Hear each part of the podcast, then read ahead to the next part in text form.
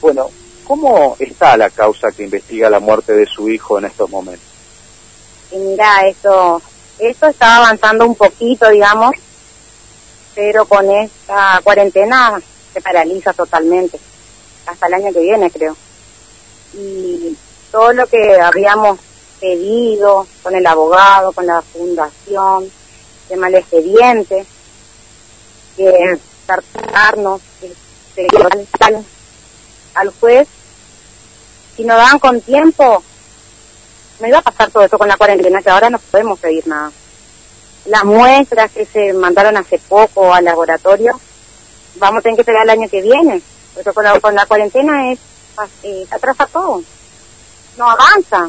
Este año está perdido. Está perdido todo ese año, sí, y lo que sí voy a pedir de vuelta, que no sé si se podrá hacer, pero el, los expedientes para mandarle al perito, yo no, no podemos hacerlo esperar tanto, pero tanto tiempo. Van a ser dos años de agosto que estos asesinos le sacaron la vida a mi hijo y nosotros necesitamos que ellos nos accedan de alguna forma al expediente para que podamos mandar al perito, para que por lo menos vaya analizando ya ese año, porque este año ya todo está perdido lo que ustedes están eh, viendo la posibilidad es de acceder a, al expediente y poder enviárselo al perito. El perito es el mismo que investigó, por ejemplo, eh, la muerte de Santiago Maldonado. Eh, sí, el mismo es el perito Enrique Prueger, que él agarró ese caso y sin cobrarme nada, pero nosotros no, no le podemos enviar nada porque la fiscal, como el procurador, como el juez, no nos acceden.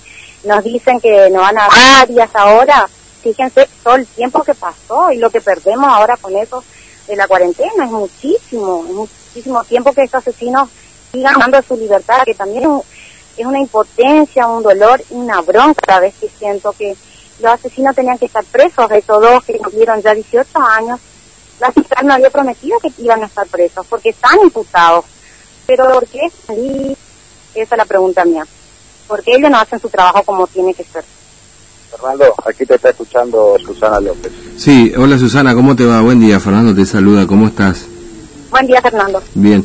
Bueno, este, sí, mira, justamente el otro día se habíamos charlado justamente con el doctor Pesolano y nos había dicho que, que, bueno, ya hablar de un juicio oral este año es imposible, digamos, ¿no? Y con esto me parece que también, de alguna manera, se, se, se extiende esto que vos estás mencionando, que los autores del hecho estén detenidos como corresponde así mismo, Fernando, tenía que ser así, que los, este año cumplían 18 años los dos y, tenían que estar presos y la y no pasó. Y no va a pasar porque con el tema de la cuarentena se atrasa todo. Eh, ahora, ¿pudiste dialogar con, con el doctor Pesolano, con tu abogado, digamos, y, y, te, te, transmitió esto, mí, que, ya para este año hay poco, va, no sé si poco, porque queda todavía la mitad del segundo año, pero pero ya hablar de un juicio oral ya, ya es imposible prácticamente?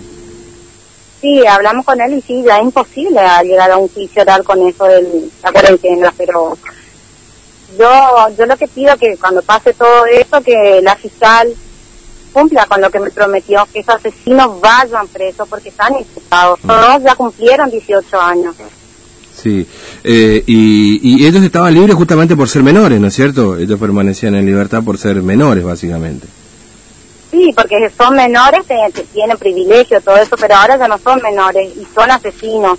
Entonces yo quiero que ellos cumplan, que vayan presos, porque así tiene que ser. Mm. Ellos le sacaron la vida a mi hijo y de la peor manera. Sí, ahora, este, eh, vos decías recién que el expediente ustedes no pueden tener acceso, digamos que es un pedido que ya venían haciendo, no, no acceso, sino que necesitaban una copia justamente para enviarle al perito, digamos, ¿no? Ese pedido hace cuánto tiempo que lo están tramitando ustedes? Mira, Fernando, el año pasado estamos con el tema del expediente, que nos promete, que nos dicen que no van a dar, que no van a ceder y hasta ahora nada. Ah, este año, comenzando febrero, ellos dijeron que nosotros veamos con el, con el abogado para escanear el tema del expediente, para enviar al perito Prueger, pero pasó eso de la cuarentena y no se puede, pero ellos sí pueden, porque ellos estarán trabajando, ellos pueden hacer eso. Entonces, que nos ayuden, que, que dejen hacernos sufrir tanto. Mm. ¿Y, vos cómo estás, Susana? Eh, ¿Cómo estás vos de, salud? Este, porque bueno, eh, también estuviste muy complicada y es lógico, ¿no? Sobre todo eh, los primeros meses de todo lo que pasó con Johnny, ¿no? ya tengo recaídas y así. así todo el tiempo estoy eh, y sobrevivo. El, el que pierda un hijo y que de esta manera que lo arrebatan sería la palabra, eh, lo que hace es sobrevivir día a día. Es lo que nos queda a nosotros y más con esta injusticia, eh, saber y ver que los asesinos siguen la vida como si nada, es, Mm. es totalmente injusto. Claro que sí. Bueno, Susana, muy amable, gracias por atendernos, ¿eh? que tengas buen día. Muchísimas gracias a ustedes que siempre están. Bien, una última pregunta, Fernando, que le quiero hacer a Susana respecto a eh, dos de las personas que están involucradas en el hecho. Eh, la di- los 18 años los cumplieron antes o después de la cuarentena. U- eh, uno de ellos eh, cumplió en febrero, Marcelo Ezequiel Díaz Arce, el hijo sería. Él cumplió en febrero, él ya tenía que haber estado preso. Yo no sé por qué la fiscal no hizo nada, ella me prometió que al cumplir 18 iba ir preso, al final ahora no pasó nada.